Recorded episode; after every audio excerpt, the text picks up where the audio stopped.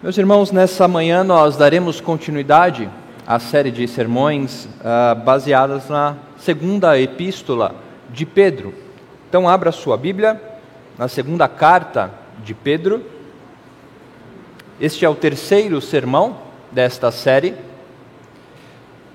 Se você está nos acompanhando ou se desejar uh, assistir aos, outras pregações, elas estão disponíveis em nosso canal do YouTube. Uh, mas aqueles que estão acompanhando lembram que a segunda carta de Pedro pode ser considerada como seu legado de fé, o seu testamento. Pedro, ao escrever essa carta, enfatiza o seu desejo para com os seus irmãos, de que estas palavras a qual ele escreve sejam registradas e seguidas, verificadas após a sua morte. Veja comigo, por exemplo, no capítulo 1, versículo 12, esse testemunho dado por Pedro. Diz assim: Pedro, ao relatar o seu desejo para que os irmãos atentem-se para suas palavras, por esta razão, sempre estarei pronto para fazer com que vocês se lembrem dessas coisas, embora já as conheçam e tenham sido confirmados na verdade que receberam. Também considero justo, enquanto estou nesse tabernáculo, ou seja, enquanto estou neste corpo, despertar essas lembranças em vocês. Certo de que estou prestes a deixar o meu tabernáculo. Pedro sabia que a sua morte estava perto, como efetivamente nosso Senhor Jesus Cristo me revelou. Mas de minha parte, me esforçarei ao máximo para que sempre, mesmo depois da minha partida, vocês se lembrem destas coisas.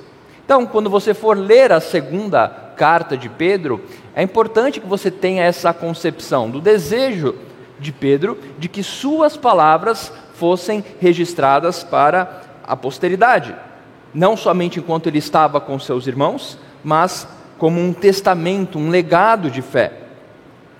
A sua carta também é tida por Pedro como a, o seu desejo para que os cristãos cresçam em santidade. Veja o último trecho da sua carta, no capítulo 3, versículo 18. Pelo contrário, cresçam na graça e no conhecimento de nosso Senhor e Salvador Jesus Cristo.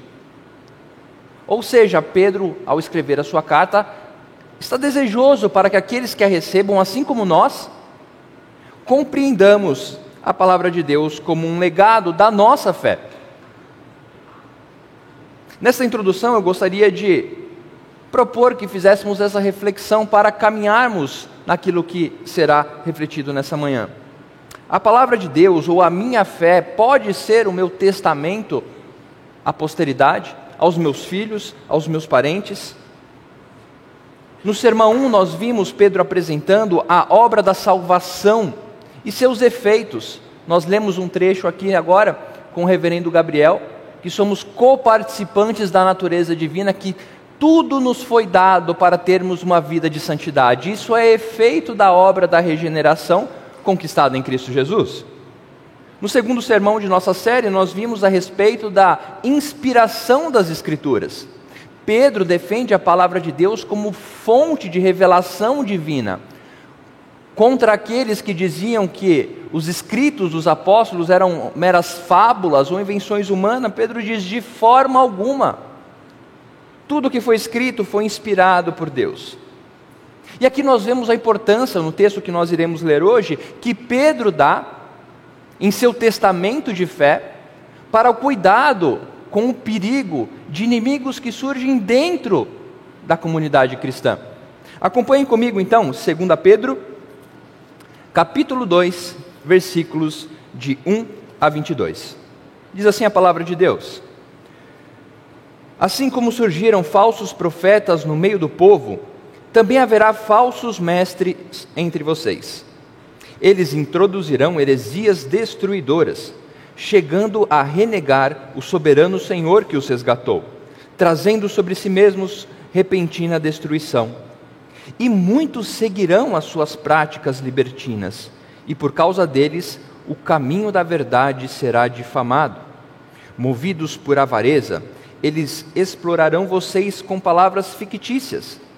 Mas, para eles, a condenação decretada há muito tempo não tarda, e a destruição deles não caiu no esquecimento. Pois Deus não poupou anjos quando pecaram, mas lançando-os no inferno, prendeu-os com correntes de escuridão, reservando-os para o juízo. E ele não poupou o mundo antigo, mas preservou Noé, pregador da justiça, e mais sete pessoas, quando fez vir o dilúvio sobre o mundo de ímpios. E reduzindo a cinzas as cidades de Sodoma e Gomorra, condenou-as à ruína completa, tendo-as posto como exemplo do que viria a acontecer com os que vivessem impiamente.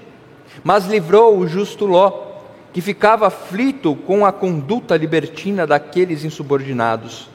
Porque esse homem justo, pelo que via e ouvia, ao morar entre eles, atormentava a sua alma justa dia após dia, por causa das obras iníquas que aqueles praticavam. Assim, o Senhor sabe livrar da provação os piedosos e manter os injustos sob castigo para o dia do juízo, especialmente aqueles que, seguindo a carne, andam em desejos impuros e desprezam qualquer autoridade. Atrevidos, arrogantes, não temem difamar os gloriosos seres celestiais ao passo que anjos, embora maiores em força e poder, não proferem contra essas autoridades sentença difamatória na presença do Senhor. Esses, porém, como animais irracionais, serem guiados pelo instinto e que nascem para ser capturados e mortos, falando mal daquilo que não entendem, na sua destruição também hão de ser destruídos recebendo injustiça como pagamento pela injustiça que praticam. Encontraram prazer na satisfação de seus desejos libertinos em pleno dia. Como manchas e defeitos, encontram satisfação nas suas próprias mentiras, enquanto se banqueteiam com vocês. Eles têm os olhos cheios de adultério e são insaciáveis no pecado enganam almas inconstantes e têm o um coração exercitado na avareza, essa gente maldita. Tendo abandonado o reto caminho, desviaram-se e seguiram pelo caminho de Balaão, filho de Beor, que amou o pagamento pela injustiça. Mas ele foi repreendido pela sua transgressão. Um animal de carga mudo, falando com voz humana, refreou a insensatez do profeta. Esses tais são fontes sem água, névoas levadas pela tempestade, para os quais está reservada a mais profunda escuridão. Porque falando com arrogância palavras sem conteúdo, enganam com desejos libertinos de natureza carnal aqueles que de fato estavam se afastando dos que, do que, dos que viviam no erro. Prometeram-lhes a liberdade, quando eles mesmos são escravos da corrupção pois aquele que é vencido fica escravo do vencedor.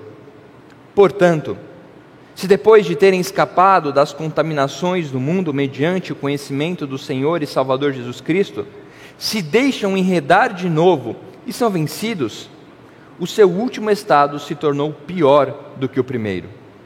Pois teria sido melhor que eles nunca tivessem conhecido o caminho da justiça, do que após conhecê-lo, voltar atrás e se afastar do santo mandamento que lhes havia sido dado.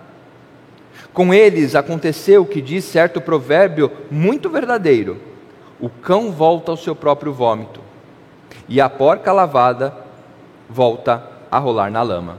Até aqui a palavra do Senhor. Meus irmãos, fica claro que Pedro dá especial atenção em seu legado em seu testamento e testemunho de fé para o perigo da existência de falsos mestres dentro do corpo de Cristo. Ele reserva um trecho singular e significativo da sua carta para desenvolver este argumento, para que nós reflitamos a respeito disso. Afinal de contas, é claro aqui em sua passagem que há a constante existência do inimigo entre nós. Precisamos conhecer este inimigo e os seus objetivos. Este ataque, este perigo, não vem de fora, mas nasce, como o próprio Senhor Jesus Cristo disse, como joio em meio ao trigo. O que eu estou querendo dizer e o que Pedro afirmou e nos ensina é que estes inimigos, esses falsos mestres, são aqueles que um dia sentaram nos bancos das nossas igrejas, ou que se detiveram a ler as Escrituras e com sua sagacidade permeiam o meio cristão, se utilizam do nome de Cristo, não difamam ou atacam com uma imoralidade explícita, mas subvertem a palavra de Deus ao seu favor. Pedro começa esse trecho dizendo: Assim como, se você puder riscar no versículo 1, assim como surgiram falsos profetas no meio do povo, se referindo ao povo de Israel, também haverá falsos mestres entre vocês, entre nós. Assim como o povo de Israel convivia com falsos mestres, os irmãos que viveram contemporâneos a Pedro e receberam essa carta também tinham esse problema, assim como nós. Não podemos achar normal a existência de falsos mestres nos dias de hoje, essa pluralidade na qual o cristianismo se encontra. Nós vamos ver um pouquinho mais adiante sobre a difamação do caminho da verdade, mas a verdade é essa que cada vez mais temos vertentes evangélicas que se dizem proclamar a verdade, mas a subvertem, distorcem. Eu creio que muitos aqui já devem ter tido experiências a respeito disso, de conviver no meio de pessoas, de seguir certas lideranças que se demonstraram como inimigos da verdade de Deus. Mas como agem estes inimigos? Pedro nos deixa claro que é pela introdução de heresias destruidoras. O ataque interno é brotado por é construído ou brota por meio de ensinos distorcidos. Introduzirão heresias destruidoras. Destruidoras aos outros e a si mesmo, como o próprio texto diz. A estes que introduzem, o texto diz, trazem sobre si repentina destruição. Já estão cultivando a sua própria destruição, mas deixam um rastro de destruição por onde passam. Nos dias de hoje, nós, se você ligar a, sua TV, ou se você tem costume de, de assistir TV aberta, hoje o que nós mais temos são canais relacionados à religião. Não sei se você já passou por esse de ficar trocando canais e cada canal está um pastor diferente, sobre uma denominação diferente, e talvez usando o mesmo texto você vai ter em vários canais sermões diferentes a respeito do mesmo texto. A questão, e é clara, e nós não podemos tapar os nossos olhos e achar que estamos ah, alheios a este mundo de pluralidade religiosa, e saber que essa pluralidade é um advento, é um resultado da busca por satisfações pessoais. A Igreja de Cristo foi constituída para ser uma, dentro das suas diversidades, mas não em relação ao ensino das Escrituras. Temos denominações diferentes, temos irmãos que ah, são membros de outras denominações, mas eu creio que essa pluralidade que nós vemos nos dias de hoje não está atrelada a diferenças que não são diferenças consideráveis às Escrituras. O que eu quero dizer é que o resultado dessa pluralidade é porque muitos querem satisfazer os seus próprios desejos e introduzem assim heresias destruidoras. E Pedro diz que estes ensinos são absurdos ao ponto de se contradizer. Ele diz no próprio versículo 1: chegando a renegar o soberano Senhor que os resgatou. Aqui Pedro não está dizendo que o crente pode perder a salvação. Preste atenção nisso. Se alguma vez você ouviu alguém utilizar esse texto para dizer, olha aí, tá vendo? Negaram o seu soberano Salvador. Não, o que Pedro está dizendo aqui é da incoerência, do absurdo, chegando a renegar o soberano Senhor que os resgatou, ou seja, vivem o cristianismo, professam o nome de Cristo, mas ao mesmo tempo atacam e distorcem todos os ensinamentos. Tá, pastor, mas isso acontece lá fora, não acontece, graças a Deus, aqui na Igreja Presbiteriana de Santo Amaro. Amém. Mas Pedro está alertando os seus irmãos contemporâneos, como a nós, sobre os riscos, para estarmos sempre atentos, para assim como num quital, ervas brotam entre as pedras do piso, entre o cantinho da garagem, nós devemos estar sempre atentos para que falsos ensinamentos ou heresias não sejam introduzidas no meio de nós. E para isso, o primeiro ponto é conhecer a existência e a realidade desse perigo. A existência de corações que desejam se satisfazer e que usam do nome do Senhor soberano que nos resgatou para os seus próprios deleites. E veja que Pedro está ciente disso. Versículo 2 ele diz: E muitos o seguirão. Não são errantes, não são pessoas que não devemos dar importância, pelo contrário, muitos o seguirão. Muitos seguirão as suas práticas libertinas. Práticas libertinas, aqui eh, Pedro está dando ah, uma ênfase na imoralidade sexual que estava atrelada a estes ensinos. Mas nós podemos abranger todo tipo de libertinagem ou todo tipo de desejo de um salvo-conduto para nos satisfazermos a despeito de qualquer coisa. Há uma vertente de pensamento nesta época que dizia que o que você faz com o seu corpo não importa, o importa é que a sua alma esteja elevada. O importante é o espírito, o corpo não importa. E muitos desses falsos mestres estavam dizendo: é isso mesmo, você deve buscar uma elevação espiritual. O que você faz com o seu corpo, com sua carne, a forma com que você vive não importa, o que importa é que você se eleve ao divino. E Pedro está dizendo: não. Mas vejam, meus irmãos, a realidade do meio evangélico ou do meio que se diz cristão, muitos seguirão esta prática. Vemos igrejas cheias validando este tipo de ensino. Por que estes homens persistem ao longo do tempo? Por que estes homens continuam existindo desde a igreja primitiva até os dias de hoje? Porque há quem os busque a quem se satisfaça com esse tipo de ensino. Aquele ensino que diz: pode viver a sua vida do jeito que você quiser. Depois você pede perdão para os seus pecados e está tudo tranquilo. Uma vez salvo, se eu não vou perder a salvação, eu posso fazer o que eu quiser. Isso demonstra uma falsa compreensão da obra de Cristo em nossa vida. Uma vez salvos, não queremos mais viver como antes.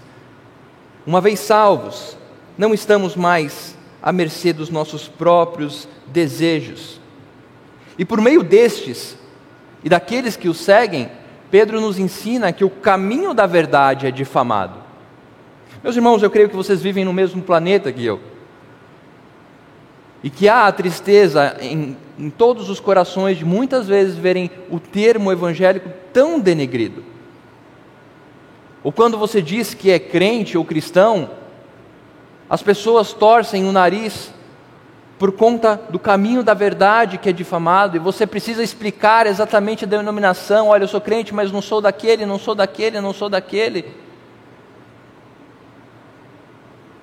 Este é o resultado, este é o objetivo difamar, não destruir. Nós veremos que a igreja de Cristo, o evangelho nunca será destruído.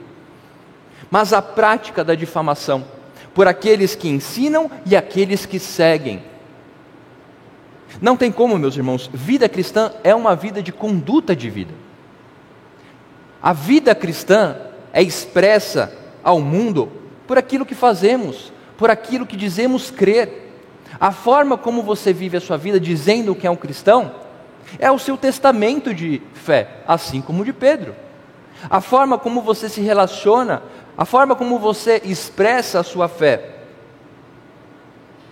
a forma com que você tem em seu coração os seus principais desejos e vive para eles, demonstrará isso. Devemos tomar este cuidado. É extremamente importante que nos dias de hoje, como nos dias de Pedro, saibamos que esse perigo sonda, circunda a nossa igreja.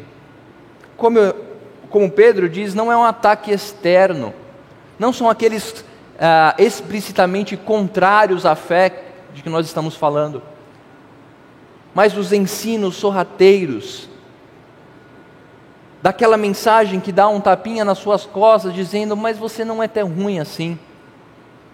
Há justificativas para isso. Não é tão pecado isso que você está fazendo. Se Deus é bom, Ele quer me ver feliz. Eu preciso ser feliz. Eu mereço ser feliz. Não está dando certo este relacionamento em qual eu firmei minha aliança, que cada um seja feliz para o seu lado. O meu filho dá muito trabalho, olha, não vou me dedicar a cuidar dele. Crianças, adolescentes, a forma com que vocês obedecem os seus pais, a forma com que vocês compreendem a igreja que vocês pertencem. Saibam, crianças, que muitos, muitos tentarão ensiná-los coisas erradas a respeito de Jesus. Muitos dirão a vocês que aquilo que Deus diz que é pecado não é pecado. Saibam disso. Saibam que Jesus disse tudo que é pecado, tudo que é errado na Bíblia. E aquilo que os seus pais lhes ensinam, aquilo que vocês aprendem nessa igreja, é para que vocês possam entender e dizer quando ouvir coisas que não são verdadeiras. Mas saibam disso, crianças e adolescentes. Há um inimigo que ronda e que insistentemente tenta distorcer aquilo que Deus deixou para nós, como a sua verdade. Mas, no versículo 3, há essa conjunção. Mas, para eles, a condenação decretada há muito tempo não tarda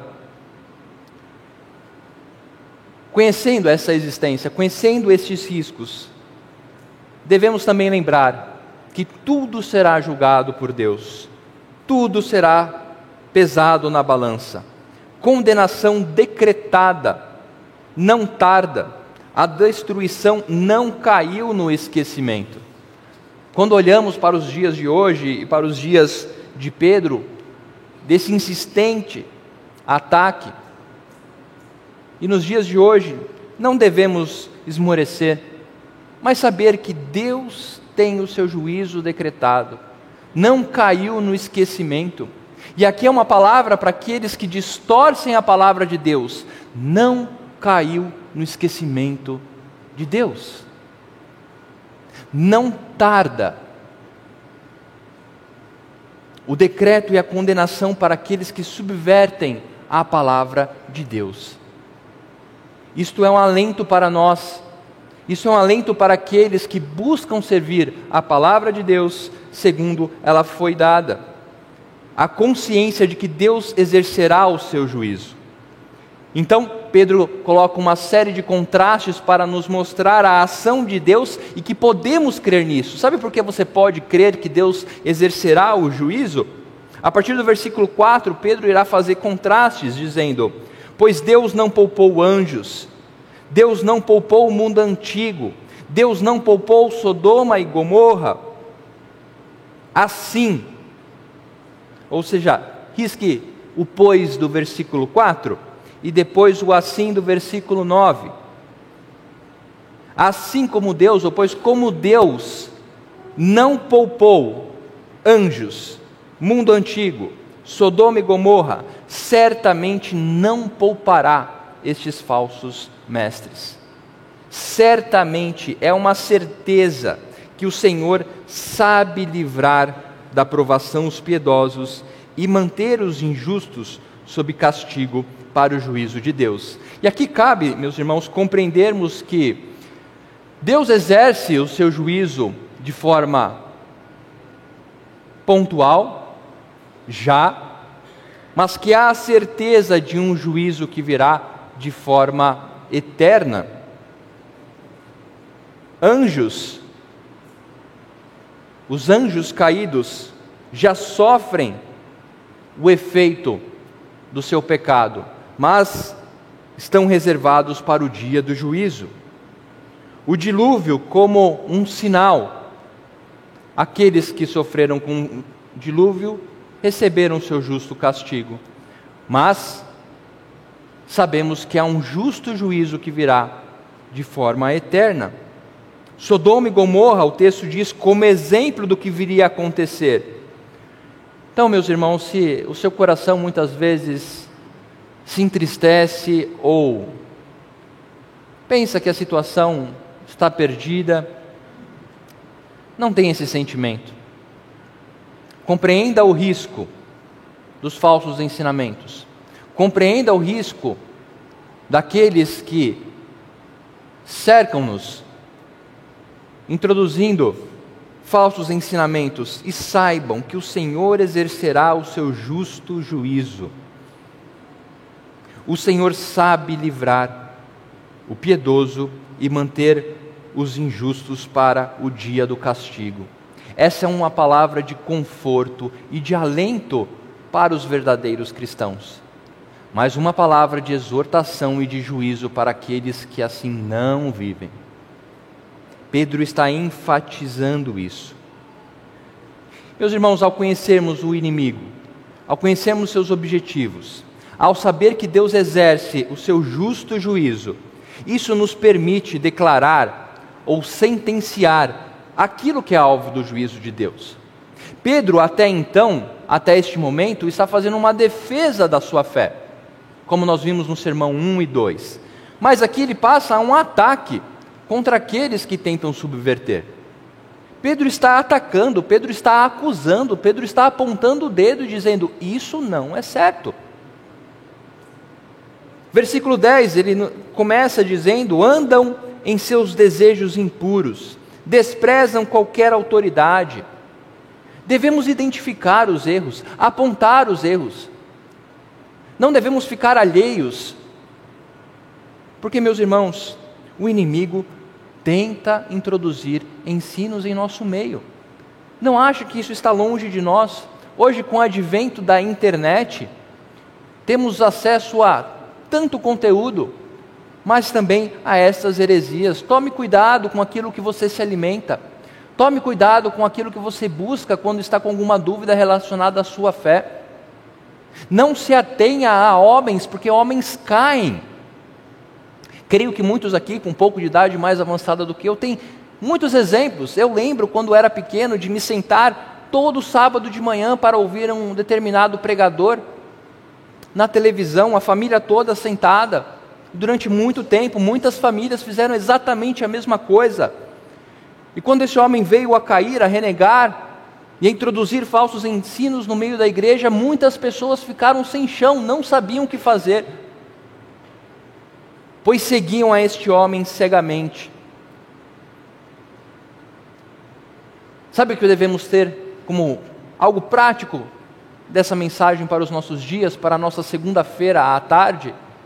que a nossa fé não pode estar concentrada ou balizada no que homens dizem a respeito de Deus, mas a respeito do que as Escrituras assim afirmam. Eu não estou dizendo que muitos homens são abençoados por Deus para nos ajudar na caminhada, mas devemos ter esse cuidado de não balizar a nossa fé em homens, mas na palavra de Deus. Porque muitos caem, muitos desprezarão qualquer autoridade, são atrevidos e arrogantes. Não pensem que esses inimigos, esses inimigos ficam passivos, ficam em seu canto. Não, eles estão maquinando. Atrevidos, atrevidos, vão testando os limites, vão testando, vão testando aquilo que os corações humanos estão querendo ouvir. Ser humano não quer ouvir pecado? Não vamos falar sobre o pecado, não vamos falar sobre o inferno, não vamos falar sobre santidade de vida, vamos falar que Deus está para lhe servir, que você é o ponto fraco do Senhor, que você é algo de extremo valor, que Deus tem coisas maravilhosas para você? Sim, tem, meus irmãos. Tem para todos aqueles que reconhecem os seus pecados Sabe o que Deus tem de maravilhoso? A redenção em Cristo Jesus. O apóstolo Paulo nos lembra que tudo podemos em nosso Senhor. Um dos versículos mais distorcidos dos nossos dias, em para-choques de carro, em tatuagens no pescoço. Tudo posso naquele que me fortalece significa não importam as circunstâncias. Não importa porque eu estou passando, fome, nudez, fartura, eu confio no Senhor. Mas aqueles que são atrevidos vão testando os limites, vão vendo quanto nós estamos saudáveis em conhecer o nosso Deus. É isso que os falsos ensinos fazem. Colocam uma distorção e vê, aceitamos, opa, aceitou. Vamos aprofundando, vamos aprofundando.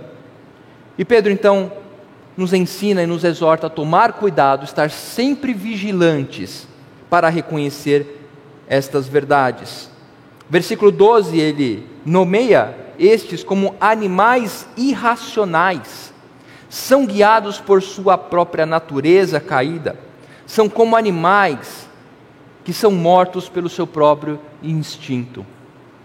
Se você vai caçar um animal, normalmente você faz uma isca você oferece algo que lhe atrai para então caçar. É o que Pedro está dizendo, são mortos pela sua própria destruição. Buscam o seu prazer e nessa busca de prazer serão destruídos. Falam mal do que não entendem. No seu prazer sofrem.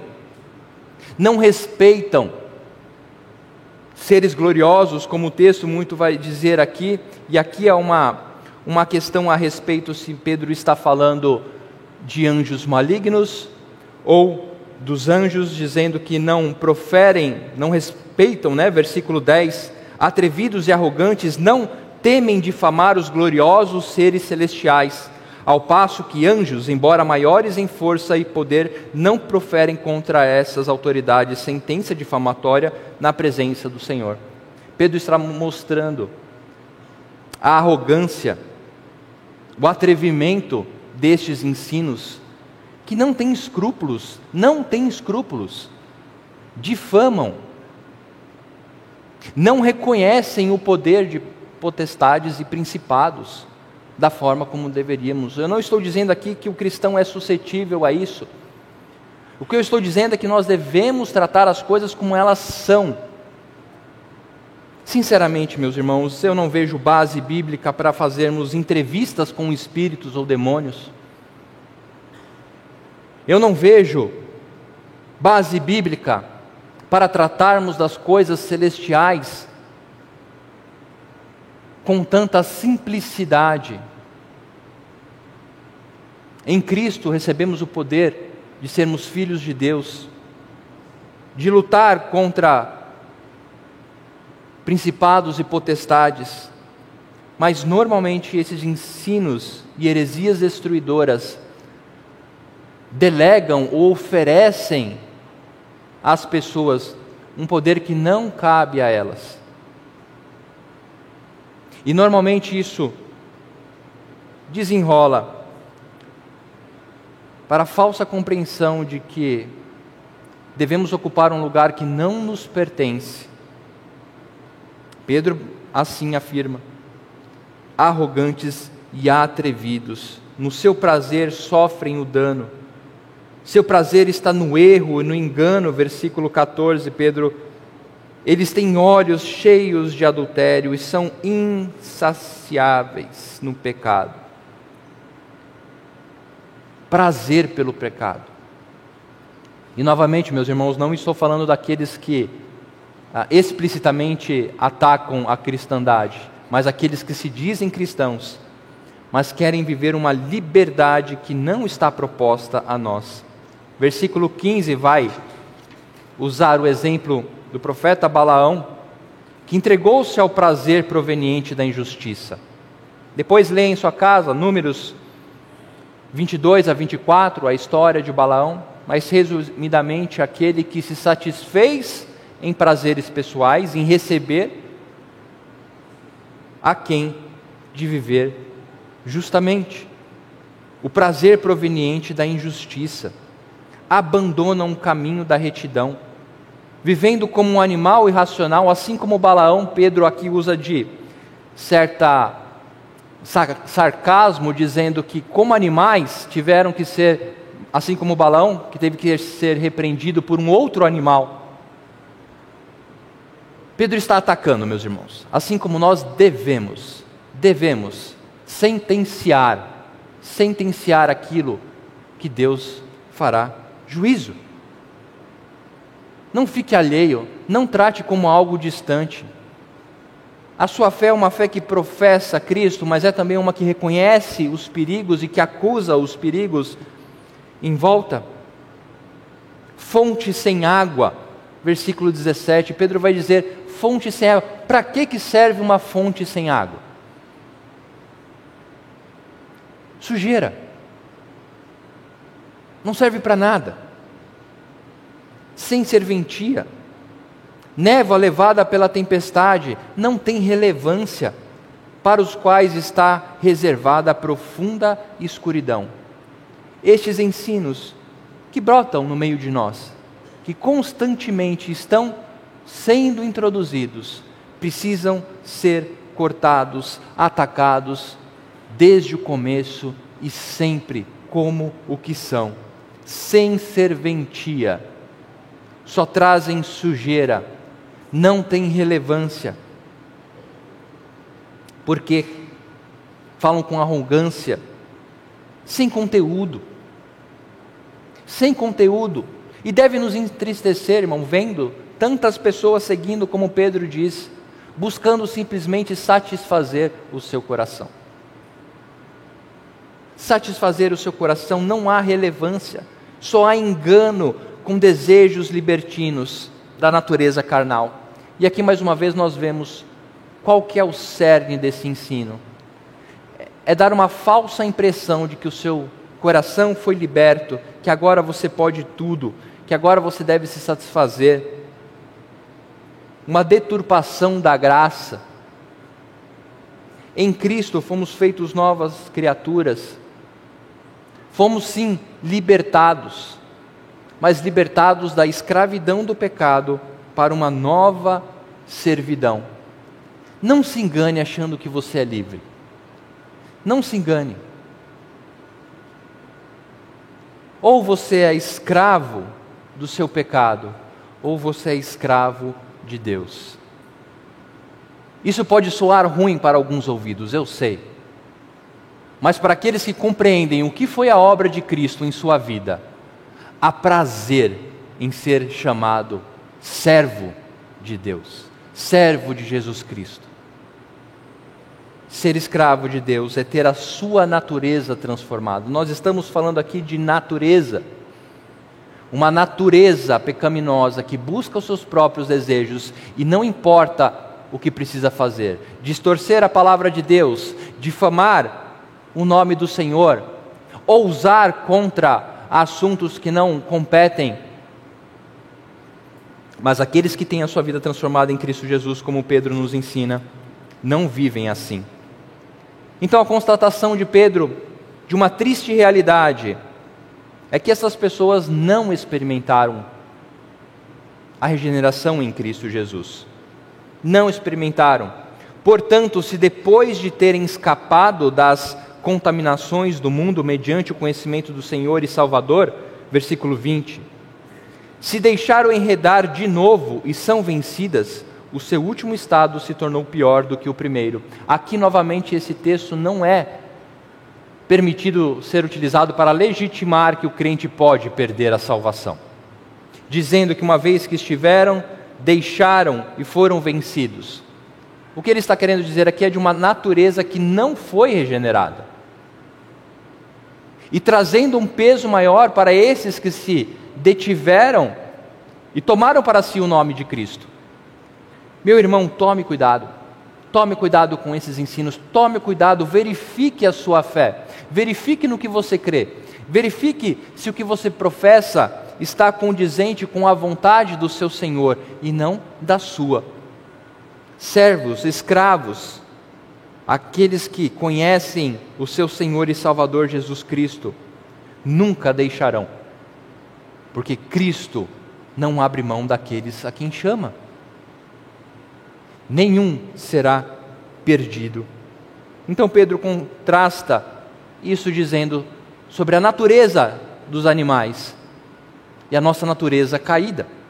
Assim como um cão volta ao seu vômito, assim como uma porca volta à lama, aqueles que não se detêm à palavra de Deus, que não se submetem a ela, podem até se lavar, podem até aparentar serem bonitos, você já deve ter visto um porquinho rosa, filhotinho, bonitinho. Você pode olhar para o seu filho ou para um adolescente e achar que nele não há pecado. O que eu quero dizer é que todos nós fomos feitos pecadores. Todos, todos. Até a criança mais bonitinha é uma pecadorazinha. A diferença da criança para nós é que nós aprendemos a camuflar o nosso pecado. Mas devemos compreender que, quando regenerados em Cristo Jesus, a nossa natureza muda. Nós somos aquele porco que não volta para a lama, somos aquele cão que é transformado e não volta ao seu vômito. Portanto, meus irmãos, algumas breves aplicações a respeito disso. Ao nos colocarmos diante da palavra de Deus e vermos como Pedro dá a importância a este tema em seu testamento de fé, devemos da mesma forma dar importância para a realidade do perigo que nos ronda. Dar importância e compreender que há este perigo entre nós. Será no meio de nós que essas falsas doutrinas brotarão.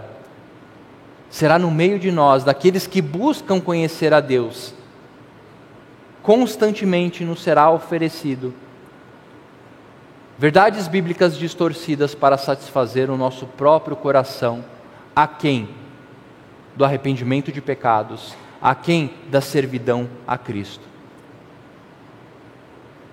Tenha cuidado, tenha medo, tenha